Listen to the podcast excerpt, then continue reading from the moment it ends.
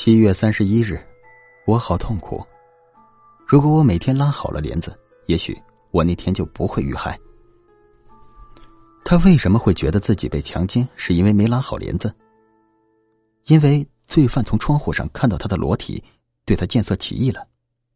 为什么罪犯能从窗户上看到他的裸体？因为罪犯在偷窥他，他是个偷窥狂。那他为什么又要害我？因为他对我起意了。他如何对我起义的？因为，他也在偷窥着我。陈青岩知道那个男人也在偷窥着我，所以才对我进行了暗示，并一直密切关注着我。看到我来他的房间，害怕我被男人发现，从而遇害，所以又提醒我离开。我什么都明白了。而就在此时，吱呀一声，我听到了若有若无的门被轻轻推开的声音。有人进来了。我有个怕忘带钥匙而把钥匙放在门外地毯下的习惯，是有人拿着地毯下的钥匙开门进来了吗？之前为了能让自己进入更深层的思考，我没有开客厅的灯。眼下，客厅里几乎一团漆黑，作为一间夹角房，几乎采不到什么外面的光线。我的心脏狂跳，轻轻走到了客厅里。眼前到处都是漆黑的迷雾，每一处都像有人在蹲伏一般。我不敢开灯，害怕开灯的一瞬间被他突然袭击。我缓缓的蹲了下来，双手撑在地板上，开始往前慢慢的爬行。脑海中凭借对房间的了解，尽量不碰撞出任何声音。我要悄悄的爬到房门边，然后开门逃跑。我的心情极其紧张，室内有点冷，但我的手心还是渗出了汗珠。我一步一步缓慢爬着，一边侧着耳朵聆听房间里的一举一动，随时打探着来人的位置。但不知为何，直到我缓缓的爬到门口，我始终没有听到任何声音。是我多疑了吗？也许根本就没有人进来，只是因为我出现了幻听。我轻轻的呼出一口气。不管怎样，我要先离开这里。我轻轻的起身，想要夺门而出，却突然感觉头发上传来沙沙沙的声音，随后感觉头皮一阵阵瘙痒，有人在摸我的头发。那个人一直站在门口，从没动过。我吓得想大喊救命，但马上被从后面捂住了嘴。我想逃跑，却被手臂死死的卡住了喉咙。男女的力量悬殊，让我几乎动弹不得，脖子被勒得极其难受，几乎无法呼吸。我干脆将头猛地一个后仰，狠狠的砸在他的脸上，他一吃痛，手松了开来。我趁机划出他的手臂，往房间其他地方逃窜。房子不大，我只能往印象中的卧室跑去。我进了卧室，躲在门后。没一会儿，客厅的灯亮了，我听见脚步一步步的向卧室走来。我屏住呼吸，拿起门旁的一个哑铃，打算趁他进来的时候突然袭击。一步，两步，三步，他进来了。我高举哑铃，重重的朝他砸了过去，却没想到他早有预防，一把抓住哑铃，另一只手反手扇了我一个耳光。我被他扇得眼冒金星，摔倒在地。他捂住我的嘴，将我拖拽到床上，把我压在身下，开始撕扯我的衣服，一边扇我的巴掌。我的嘴里发出呜呜呜的声音，眼角渗出眼泪，感觉自己。即将受到侮辱，我这才有机会注意到他的脸。他的头发有点长，眉毛却稀疏的几乎不可见，眼睛不大，里面却全是欲望。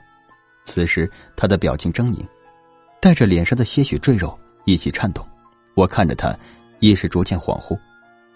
巨大的体力差距让我放弃了抵抗。人在真正陷入绝境之时，反而会忘记挣扎。意识也会进入到一种放空而又虚无的状态。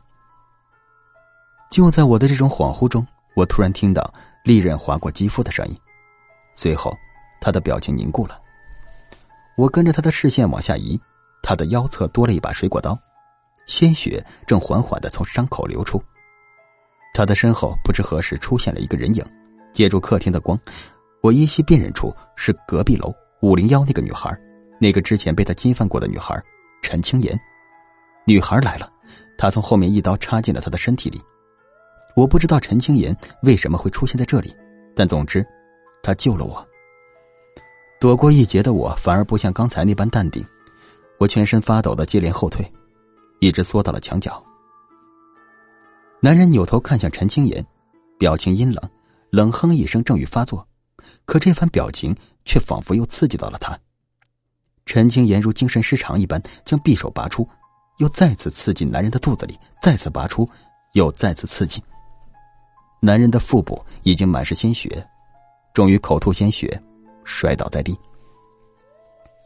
陈青岩在癫狂之后，神志恢复清明，将匕首一扔，吓得瘫倒在地上，闭上眼，全身开始发抖。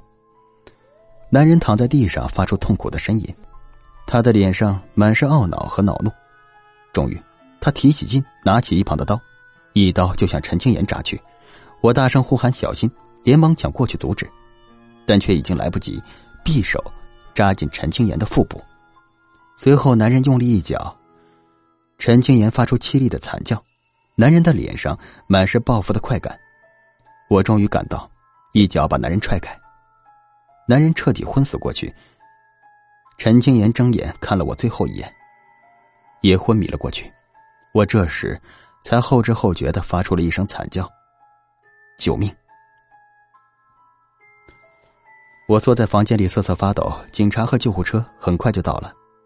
我的房间外围满了人，我跟着警察去警察局录口供。很快，医院那边传来消息，男人死了，陈青岩也抢救失败，不幸去世。我给警察说了这几天发生的事情，随后开始等待警方的调查结果。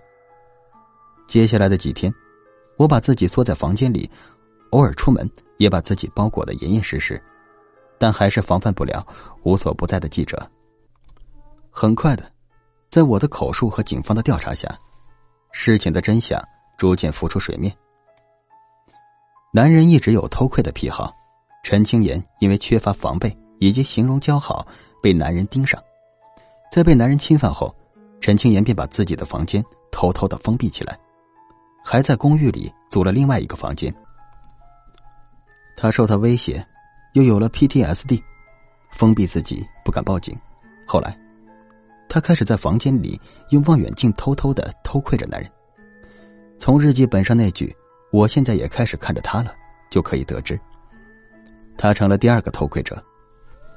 所以，他也知道了男人的秘密。他发现男人一直在偷窥着我，并打算对我下手。他害怕我遇害，又担心遭到报复。在观察得知我有在阳台独处的习惯后，就在自己的窗户上画下符号，想暗示我。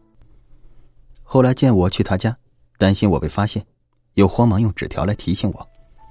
那天晚上，他看到男人在窥探我很久后离开房间，随后，他看到他往我们公寓楼走来，心里开始觉得不妙。他知道，男人打算对我动手了。他在心里天人交战了很久，最终还是鼓足勇气来救我。再之后，就发生了那晚的惨剧。这件事被报道出来后，在网上引起了巨大的舆论，很多人开始宣传保护个人隐私的重要性，更多人开始分享自己那些被窥探的经历。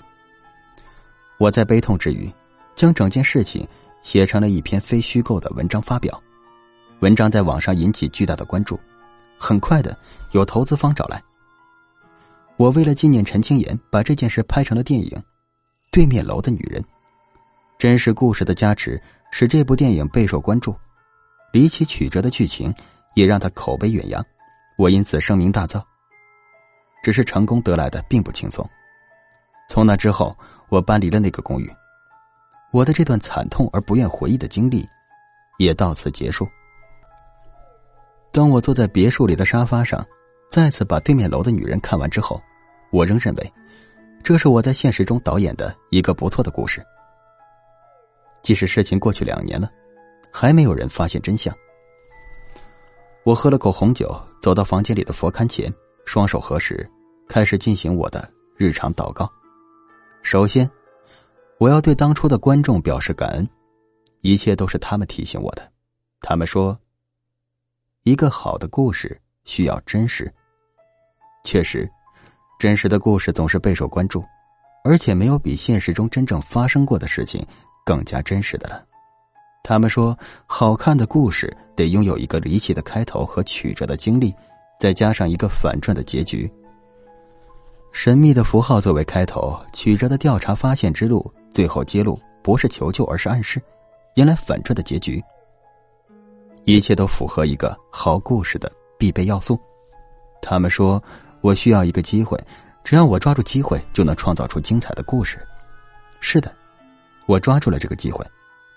而在最后，我还必须要感谢杨先生，因为这一切都是他教导我的。还记得我说两年前我得到过一个前辈的教导吗？说的就是他。杨先生是一个出色的真实故事导演，他所拍摄的故事都是改编自真实故事。尽管越来越多的人说他的故事越来越没有新意了，但我并不那么觉得。我觉得他是一个优秀的创作者。两年前。我到他家拜访后出门的时候，他语重心长的和我说：“艺术来源于生活，你得去生活中发现，并创造你自己的故事。”说到“创造”二字时，他的语气明显加重了。我瞬间便明白了他的意思：创造属于自己的真实的、精彩的故事。所以，我才开始了自己后面崭新的人生。今天早上，我甚至还得到了杨先生的赞扬。他说：“从两年前见面后，他就一直都很看好我。这两年来，他一直在密切的关注着我。我果然和他预期的一样，表现的不错，这让我开心了一上午。话扯得有点远了。总之，从那次会面之后，我便开始寻找机会。每天晚上，我都用望远镜偷窥着身边的每一个人。我发现了公寓里还有另外一个偷窥狂，以及一个不修边幅的性感女人。”于是故意炮制出这一出戏。首先，为了能让偷窥者有完美的视角偷窥到这个女人的裸体，我找人伪装成租客，花高价和她换房，让她能够来到一个拥有完美偷窥视线的房间，让他每晚在偷窥中热血沸腾。我溜进门卫室，拿到女人房间的钥匙，配下备用钥匙，然后通过意外故意让他获取。我暗示他。这个女人生性放荡，最喜欢强奸的戏码。他是个变态，心里蠢蠢欲动，一定会去女人房间的。女人被侵犯后，我以男人的名义把自己以前偷拍过的她的裸照偷偷发给她，威胁她不要说出去，并以男人的名义用各种方式折磨他的精神。日记当然也是我写的，暗示图案也是我自己画的，我炮制了假日记和图案。伪造出一种他想救我的错觉，他新房间的望远镜也是我放的。我找到他说我也被他强奸了，也是受害者，声泪俱下的诉说自己这些年有多惨，让他害怕自己将要面对的一切，并最后邀约一起杀掉这个强奸者，并策划了一个虚假的杀害计划。案发当天，我将男人邀约到自己房间，静静的看着他们互相残杀。随后补刀，制造证据，最后惨叫。导演工作结束，故事完结。紧接着，我作为案件亲历者，把它写出来，并且将它拍出来，然后饱受赞扬。你也许会觉得我有些卑鄙，但你却不能过多的谴责我窥探并利用别人。这个世界本身就是一个巨大的窥探场，人人都在视奸别人的朋友圈。偷偷人肉别人的信息，打探着别人的一举一动，然后借助这些信息见风使舵。这个世界上，谁不是在偷窥着谁呢？谁又不是偷窥者呢？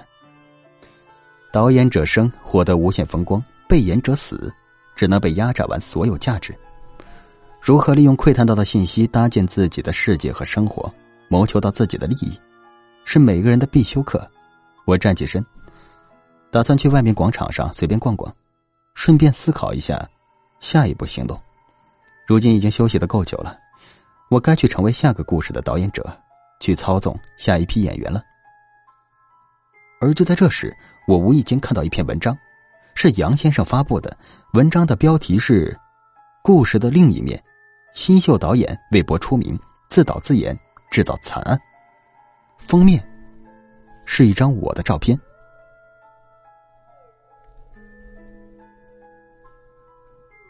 好了，故事讲完了，再见。